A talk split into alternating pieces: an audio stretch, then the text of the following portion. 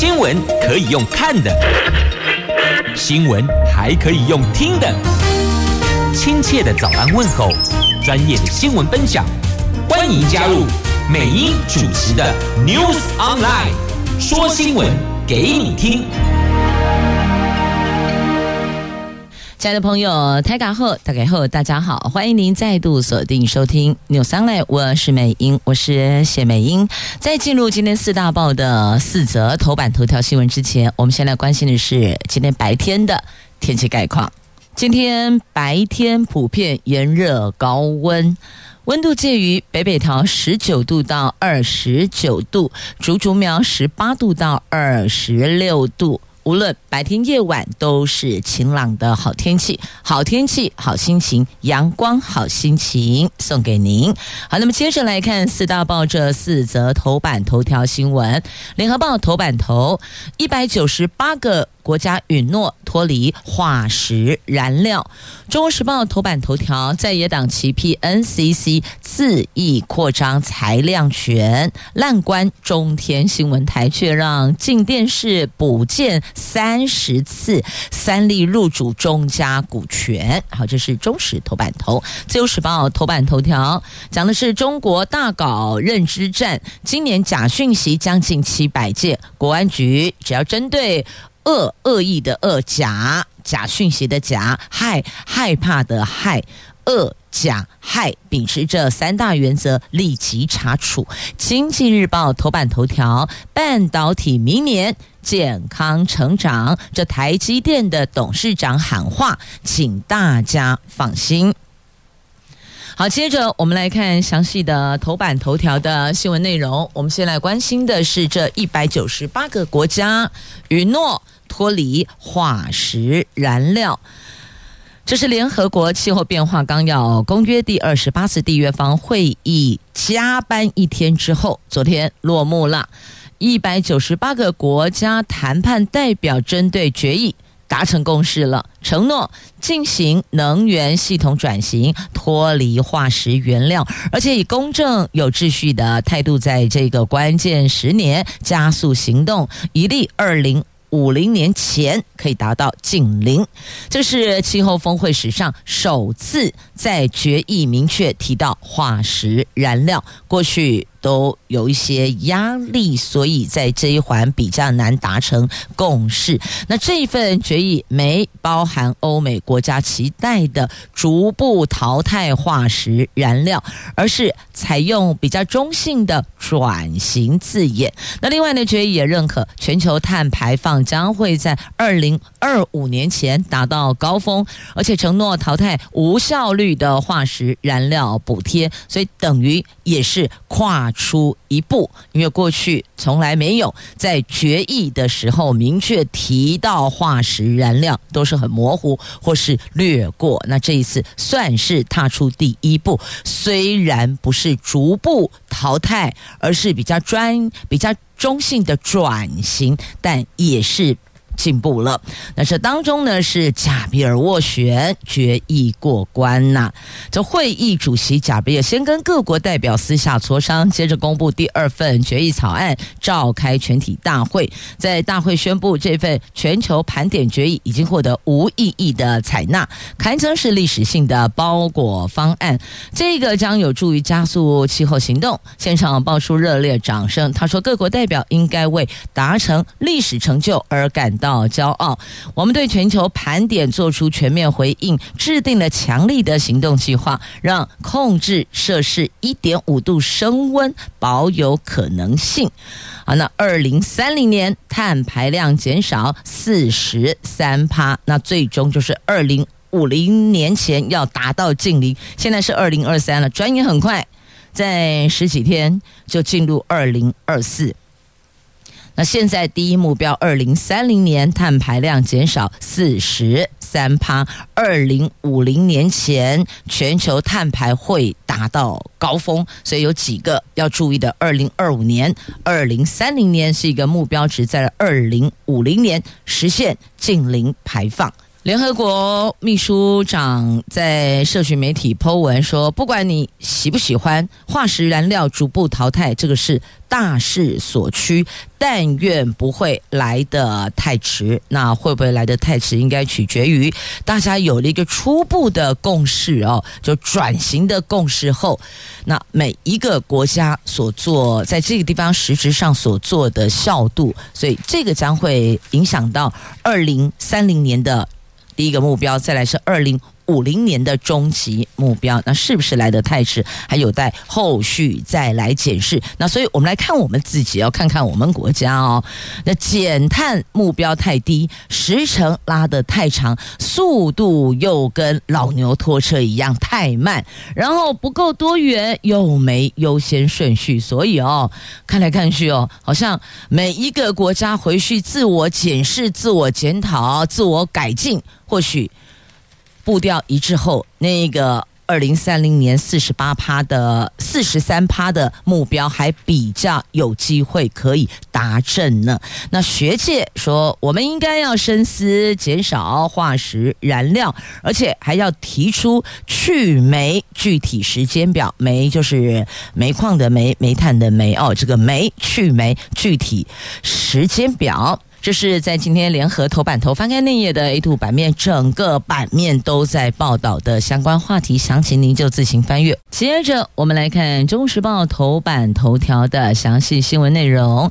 大选进入倒数了，在野党齐声痛批，民进党执政七年多，扶持新的媒体巨兽，倚仗媒体优势占尽上风，更是将矛头指向罪魁祸首通传会，也就是 NCC 国。国民党总统参选人侯友谊强调，当选后会把 NCC 砍掉重练。前监委更强烈抗议 NCC 滥关中天新闻台，宽带进电视跟三立，恣意扩张裁量权。好，那么。这侯友谊表明立场，当选后会把 NCC 砍掉重练，充分保障言论自由跟新闻自由，导正政治力干预的乱象，实践公平正义的价值。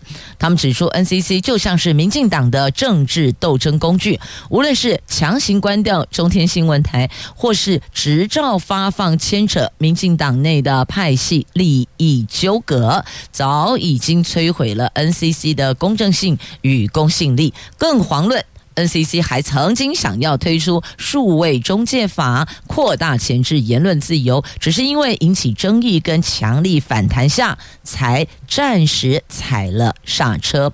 好，那这是国民党的说法，那看看民众党哦，现在有三三大党各推出总统参选人嘛，好，那再来看民众党，民众党指出，当年民进党口口声声支持反媒体垄断立法。二零一三年，蔡英文还在野的时候，那个时候执政党是国民党嘛？哦，那他们就批评国民党封杀反媒体垄断立法。但是蔡英文上任七年多，持续跳票，更扶持出新的媒体巨兽哦。这个是民众党所提出来的。那他们批评当初高举着党政军退出媒体大旗的民进党，自己却把手伸进了媒体，等于就是说呢，说党。政军退出媒体，好，然后呢，这国民党退出去了，民进党自己进来了，自己却把手伸入媒体，连 NCC 都被政治黑手介入。过去总统府流出的密件就透露，二零二零年三月，中台湾生活网原来已经审照通过，却在一个星期内大转弯。那个时候的行政院长是苏贞昌，苏贞昌找 NCC 主委陈耀祥训话后，NCC 自打脸。自己打自己的脸，把许可的执照收回了。那民众党也质疑 NCC 监理进电视跟三立，却大放水。在电视台执照申办阶段，那个时候。时代力量立委陈椒华流出录音档，镜电视前董事长曾经嚣张地说：“哦，就是那个裴伟告诉陈耀祥，这个是总统的意思。即使有两名 NCC 专业委员在审查过程明确表达反对，NCC 还是按照设定好的剧本强渡关山。即便陈椒华提供证据给司法给剪掉，可是完全没人敢查办。”那青绿的媒体三立集团控制全国第二大有线电视系统中嘉有线电视系统二十七趴的股权，跨越媒体垄断红线，NCC 却仿佛是三立电视的保姆，呵护备至。那民众党不分区立委提名人张启凯举例，金钟奖过去是由电视台轮流举办，但这七年来都是三立一家独占。从过去十年各电视台的标案金额来看，在政府意识形态主导下，每一家电视台拿到的资源可以说是天壤之别。三立电视则说，金钟奖颁奖典礼是公开招标，从来没有各台轮流或是私相授受的问题。好，那么翻开内页 A 三版面，还是有相关的报道哦。那么有提到了，前公广董事批评公广集团扩编。一片绿化就是绿油油的概念哦。那蓝营则是指民进党全面掌控公共财，沦为大内宣的工具。好，这是在今天《中国时报》头版头条内页 A 三版面所特别放大解释的有关 NCC 有关媒体的话题，不知道您是否也有同感呢？好，自己翻阅详细内容吧。接着我们来看《经济日报》头版头条的新闻，我们来关心财经。台积电董事长刘德英说，明年半导体市场将是健康成长年，请大家放心。那外传三星在两奈米采降价策略抢单，刘德英则说，客户还是看技术的品质，这隐约透露对台积电先进制程技术跟良率优势是深具信心啊。那行政院科技顾问会议在停办十二年后，昨天再次登场。刘德英、联发科董座蔡明介等产业大咖全都受邀出席。刘德英在会议开始前接受媒体采访，释出讯息，也就是请大家放心。那相较于台积电总裁魏哲嘉上个星期在台积电二零二三年供应链管理论坛致辞的时候提到，有鉴于高通膨跟持续上涨的成本等等。外在因素，二零二四年仍然有不确定性，但受惠于 AI 应用迅速发展，所以呢，明年将是充满机会的一年。那昨天刘德英对半导体市场的看法就更为乐观了。那所以大家会想了解，那你怎么看待明年全球半导体的景气呢？刘董说，将是健康成长的一年，请大家放心。而台积电。今天将除息，每股计配息三元。即便刘德英信心喊话半导体市场状况发展，那市场买盘对台积电还是相对观望。昨天股价狭幅震荡，以五百七十六元小跌跌两元开出后，最高一度翻红到五百七十九元，但是尾盘还是遭灌杀到盘下，中场跌一块钱，最后收盘五百七十。七，那外资卖超一百一十八张，中指连三买。星期三 ADR 早盘小涨了大概百分之零点一。好，看到重点了吗？今天经济日报头版头条的标题要请大家放心，明年。半导体健康成长，好，那么再来要请银行董事长、总经理跟副总等高阶经理人要注意了，请听过来，因为金管会要启动银行问责地图，简单讲，这个概念就是个人造业，个人担。这个问责地图，问就是询问的问哦，责是责任的责。问责地图最快明年底之前，各银行必须要建立责任地图制度，全面盘点董事长、总经理等高阶经理人职能跟权责，而且全部都得签妥责任声明书。银行内控一旦有缺失，那么就是谁失职。追究谁的责任？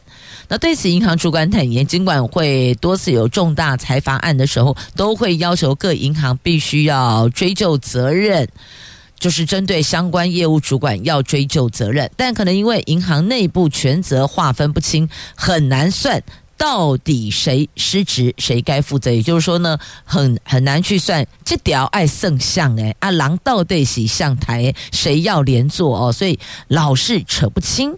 那未来各银行建立责任地图，权责明确，就可以对当责之人。追究责任就不能够再推来推去了，不觉得那一颗球就这边丢到东，丢到西，西丢到南，南再投向北，就是这样，所以最后都搞不清楚，反正就丢来丢去嘛。那现在金管会要你们大家启动问责地图，就是这个责任地图制度，每个人都得签。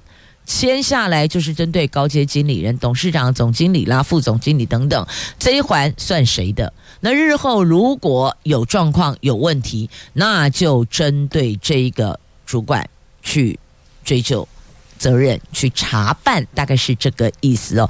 因为你你高阶主管都理不清全责，请问谁来督？谁来督导？谁来让整个团队往前进？那那你的、他的、我的，最后就三不管了，没人管了，所以会有漏洞，因此要补漏洞，大概是这样的看法。所以、哦，这参考了欧美制度，要强化监理监管哦，监管啊，监监理就监督的监，管理的理哦，强化监理。那或许未来这。这一环比较能够有更好的服务，而且也不会比较不会不能讲完全不会比较不会产生重大违失案啊，大概是这样。好，来接着《自由时报》头版头条的新闻，这国安局针对恶假害恶恶质的恶哦，恶意的恶假假讯息的假害是这个害怕的害哦，这三个原则马上就查处。这总统大选倒数一个月了。中国持续以假讯息混乱民心，而且结合台湾部分媒体散播错误资讯，大搞认知战。国安局长蔡明彦说，查处假讯息的原则是恶、假、害这三个原则。国安局今年到现在已经通报将近七百件假讯息给行政院，而且向社群媒体检举，目前已经下架几千个有问题的账号，有必要也会移送司法机关侦办。那针对有恶意的、假的，对社会造成危害的，查处重点包括追溯散布来源、溯源，然后管道方式。今年到现在通报行政院将近七百件，这整个年度将近七百件，让行政部门可以及时应处，也向社群媒体提出检举，包括脸书、YouTube。目前都已经下架好几千个有问题的账号。那溯源的部分呢？这蔡局长说，国安局采用比较新的技术，查找假讯息的散播过程和网络。很多假讯息是透过人工账号、一次性账号散布，会完整搜集提供给相关单位查办。好，这是自由时报今天的头版头条的新闻。接着我们来看《自由时报》跟《中国时报》头版下方的新闻，来看这个终结延伸大坑彰化。要分两阶段进行。台中捷运绿线向北延伸到大坑，往南到彰化两段，目前可行性研究送行政院还没完成审核。交通部长王国材昨天跟立法院交通委员会到台中大坑现勘，那他说，因为彰东都市计划未定，造成彰化有两处车站及路线无法确定，他将具体建议行政院一次核定两端延伸，后续综合规划的时候。如果站址仍然没能落定，就分段施工，让大坑段先行施工啊。那么，二零二零年七月通过可行性评估，可是地方却传中央卡捷运。那昨天在现场现勘的时候呢，杨琼英委员跟台中市副市长王玉敏都到场关心，表达市府的立场。那台中市副市长王玉敏多次强调，问题在行政院不核定，这跟民进党立委何新纯一度发生肢体碰撞。场面火爆，最后交通部长王国才承诺，他会游说行政院核定绿线两端延伸的可行性评估，在综合规划阶段再评估是否采分段施工。就是因为如果站址还没落定，那我就分段施工，能做的先做，不要等到所有都落定才来开工，因为那时候会等太久了。那彰东都计如果仍无法确定，则大坑段先施工。那台中捷运绿线向北延伸大坑，向南延伸到彰化的可行性评估报告，台中市政府从二零二零年三度送案，交通部已经核定送行政院，但是延宕到现在。都没能获得行政院核定呢。最近地方不断的出现中央卡捷运的声浪，担任立法院交通委员会招委的何新纯邀请王国材到大坑实勘。大选要到了，台中市蓝绿民意代表跟里长们全部都到场来关切了。那列名国民党下一届不分区立委的王玉敏，则是带着台中市议员黄建豪、陈成天出席。国民党立委江启臣、杨琼英，还有立法院党团总召曾铭宗，全部都到场了。争取连任的民进党立委庄敬诚、台中市议员曾朝荣，也都全程与会。说，你看吧，如果有什么需求，大选前绝对是一个非常适合沟通讨论的良辰吉时、黄道吉日啊！所以这个时候不谈，你更待何时呢？而且现在有图有真相啊！因此，说过的、承诺过的、签署过的，一个都跑不掉，一条都跑不掉。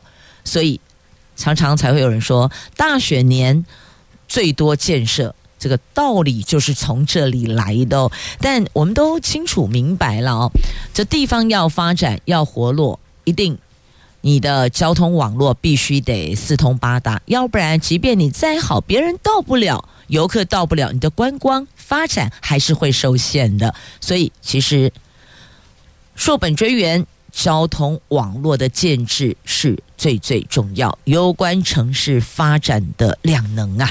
好，这是在今天中时跟自由头版。版面头版下方有报道的新闻。那么接着呢，我们再来看的这个是台铁被罚了。讲到交通，我们就一并来看联合报头版下方的新闻。这台铁为什么被罚呢？因为三件安检出包，他被罚两百一十万哦。其中五个人竟然无照驾驶工程维修车，铁道道局开罚首例就抵家啦。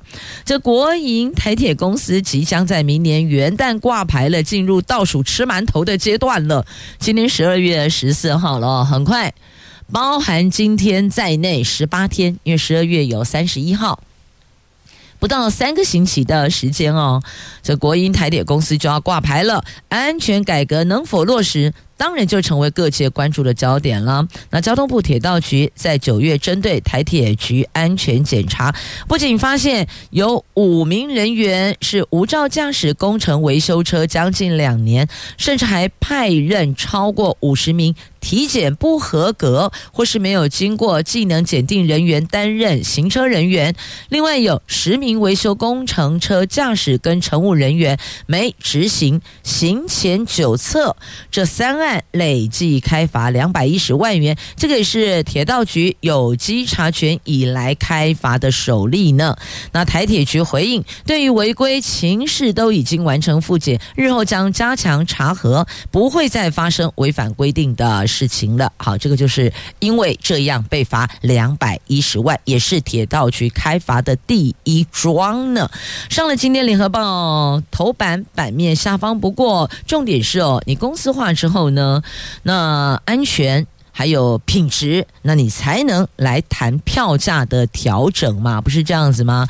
这票价调整除了合理反映原物料的上涨、人工成本的提高之外哦，那当然还有一环就是你必须要提升你的服务品质。那么调这个价格，乘客才会觉得值得嘛？好，那么再来，台铁爆出无照开维修车，台铁工会说铁道局合照速度牛步化，旧版旧版旧版的啦。那铁道局则否认。没有没有卡照哦。所以听起来这台铁工会就说是你铁道局合照很慢呢、铁道局说没有哦。那但是你们这个无照哦，所以到底是鸡生蛋，蛋生鸡，到底怎么个回事呢？铁道局最后只说有疑虑，请正式提出。所以吧，人家不都说了那句话吗？民不与官斗，因为你永远斗不过他。官字两个口，安内有了解不？好吧，给你呼呼，给你报一下。但是，但是，还是要强调，所有乘客安全都绑在台铁上，所以唯有守护乘客安全，我们必须做到零容忍。滴水不漏啊！接着我们来看，在今天中时头版下方的新闻呢、哦，这菲律宾驻美国大使哦，他们说引爆冲突热点在南海，而不是台湾，所以热点在那儿，不是这边。然后惠誉，也就是国际信评机构惠誉说，无论台湾谁当选。台湾财政会保持一致性哦。这国际信评机构会议发表研析文章指出，在会议评级的亚洲主权国家里，将近一半在二零二四年举行国会或是总统选举。印度和韩国等在二零二四年选举后，政策是否连贯的不确定性正在上升。而台湾大选，无论哪一方胜选，台湾的财政政策会保持一贯性。那台湾是明年一月举行总统跟立委选举嘛，那会遇机构的假设是，如果民进党继续执政，大陆可能会加大对台湾的压力，即便两岸潜在紧张仍然持续，但不至于破坏台湾的经济或政治稳定。那由于国民党和民众党总统参选呼吁跟中国大陆进行更多对话，如果是在野党获胜，在一定程度上将缓解两岸紧张的局势。那重点在于我们的财政，不管谁当选，这三组候选人哦，这蓝的、绿的、黑白花的，那台湾财政都会保持一贯性。好，那么接着再来看公立大学老师加薪，教育部没有全额补助哦。明年本薪调涨百分之四，学校必须要自筹百分之二十五，就两成五，所以被骂政府请客，学校买单。为了改善高等教育人才低薪跟断层的问题，行政院拍板，明年起国立大专校院教授配合军工教本薪调高百分之四，但是有大学指出调涨本。薪教育部只有大概补助七成多，其他部分学校你得自个儿处理，也就是自筹，而且编制外人员也不补助，要求学校自行在校务基金中支应，这不就形同教育部请客，学校买单吗？是啊，你看你有其他的这个编制外员额。不给补助，可是他们也调薪啊。那请问这四趴哪里来？哎，学校你得自己想办法，这是教育部给学校的回函呢。那你就自个想办法。好，就算是老师，是教育部是我们中央政府对外说这个公立大学老师全面调薪，结果调什么？调多少？调百分之七十五啊。政府就中央付百分之七十五，学校自个儿要付百分之二十五，所以你这个有点当是那个鉴宝是吗？这雇主端，然后呢，这个劳工端。员工啦，员工端大家有各自的自付额。那现在是呢，教育部跟学校哦，一个一个是七十五趴，一个二十五趴哦。当然学校就跳脚啦。这现在你以为都还能满招吗？满招的学校不多了哦。那等于说呢，他们在学杂费的收入的部分是有短少的。可是老师又调薪，那不就形同是这儿短收，那儿得增加支出？这加加减减当中哦，财政负担就会更加。啊沉重了。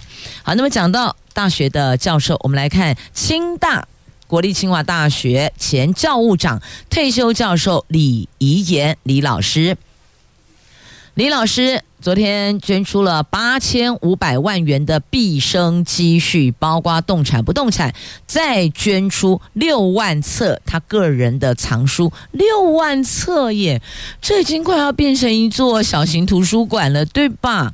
这位国立清华大学前教务长，八十六岁的退休教授李怡言，日前把毕生的积蓄，价值八千五百万元的动产、不动产捐给清大运用，这在地方传。为佳话。那因为李老师喜欢阅读，他也把自己住处多达六万册的藏书全数捐出。那部分暂时放在新竹市立图书馆龙山分馆，也因此吸引了不少学生跟校友徜徉书海。目前开放清大校内跟公立图书馆取书，还没开放一般民众索取哦。所以其实已经有些学生哦，去一箱一箱的书给搬走了。你就去看六万册藏书，那如果觉得喜欢的，你愿意阅读的前提是哦，你搬走是要回去。阅读的，那么当然就是很开心的跟你分享的概念哦。那现在呢是先在清大校园内还有公立图书馆取书，没有开放一般民众索取哦。因为很多朋友知道这个讯息哦，就很开心哦，想前往来看看是不是有自己喜欢的书籍、喜欢的文章、喜欢的内容。但是告诉你，还没开放一般民众索取呢。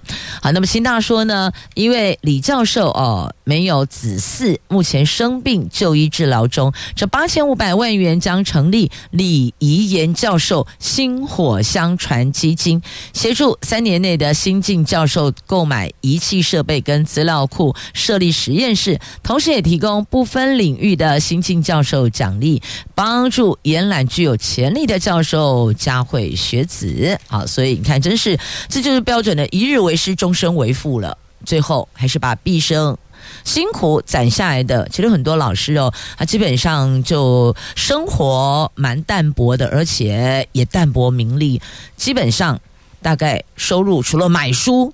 大概就是攒下来了，就是存下了，存了一辈子的积蓄呢，最后也是回捐给学校哦，希望能够加惠更多学子，能够让其他的未来的这个实验上所需要的，或是设备上所必须添购的，都能够到位。好，给李老师。感恩。那继续，我们再来看、哦，这是家庭二手烟铺路增加将近三成。哎，公共场所现在大多禁烟，结果很多瘾君子是在家里抽烟，或是在家里的阳台抽烟，对吧？这瘾君子转到私领域，这个私领域的二手烟。小心会对家人，尤其是婴幼儿的健康造成强害。那因此，婴幼儿猝死症候群风险有增加呀。台湾的家庭二手烟铺路率年年上升。所以在这里要要拜托所有的瘾君子哦，爱你的家人，爱爱安内共后啊，秀丽也不惊你都卖得出为假婚呐。不管是客厅还是本寿阿喜后阳台、前阳台都别抽了。真的要抽烟，我告诉你们哦，实在忍不住了，就告诉自己忍耐忍耐，hold 不住了，非得要抽两口，你就搭电梯下楼，你到更空旷的地方去，或是到吸烟区去。那你会因为哦，抽一根烟还要上下楼，还要走路到设有吸烟区的地点去吸烟，你会觉得很麻烦。然后慢慢你就发现，哎，撸假撸旧啊哦，所以这也是另外一种技巧性的，让自己可以减少抽烟。你看，减少抽烟，第一个赚到健康，第二个省了荷包，你不觉得是双赢？不，还有赚了家人的健康，所以你不觉得是三赢吗？能戒烟就戒烟吧。好，那么再来我们要看的这个是哦。问奖们上街头，因为不满祭典制，小黄上街头。全民计程车联谊会全国车队在昨天号召上百辆的计程车在凯达格兰大道集结抗议。政府今年六月三十号修正的祭典制度已经违反宪法保障人民工作权、生存权以及行政程序法的比例原则，要求政府立刻停止违法行为，启动修法释宪程序，照顾社会弱势职业。所面临的生活困境啊，那您知道吗？也就是因为这个上路半年的祭点哦，那祭点也有黄牛跑出来了。有人说好，来点祭在我身上，一点喊价两千元呢。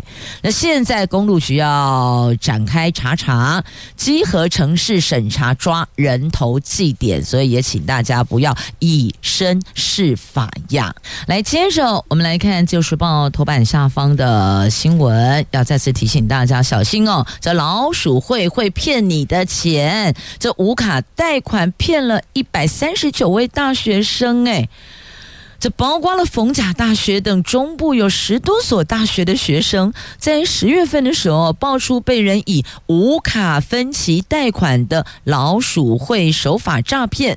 台中地检署追查发现，总共有一百三十九名大学生受骗，三 C 店负责人等。有三位不法所得达到一千两百四十八万，可是呢，这被害人只获他，可是这个加害人只愿意赔偿一万元。检方认为这三个人压榨欺瞒年轻学子跟国家幼苗，而且完全没有悔意。起诉后声押，从重量刑，而且到学生说：“你签名就拿钱。”诱骗他们签名买三 C 契约书，哎，说什么呃帮忙做业绩啦，给五千元现金啦，签名就能拿钱等等，结果让大学生签下了无卡分期买三 C 产品的契约书，还谎称会代缴贷款，实际上大学生你得自行扛债呀。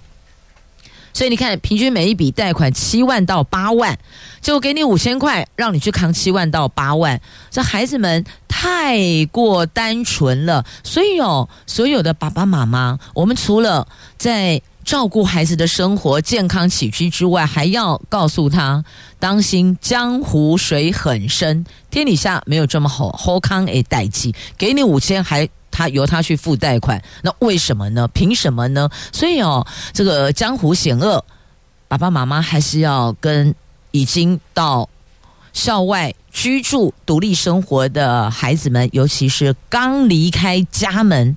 到外地读大学的孩子们，要告诉他哦，这个江湖还是蛮险恶的，水很深，要小心，要当心。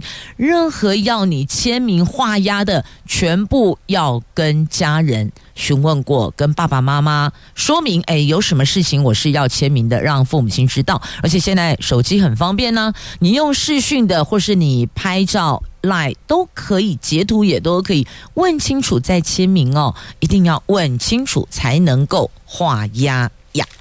好，那接着再来看一下，这真的是悲歌啊！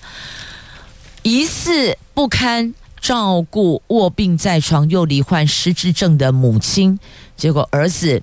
可能压力太大，弑母后自残要自杀，这是发生在台南的人伦悲剧。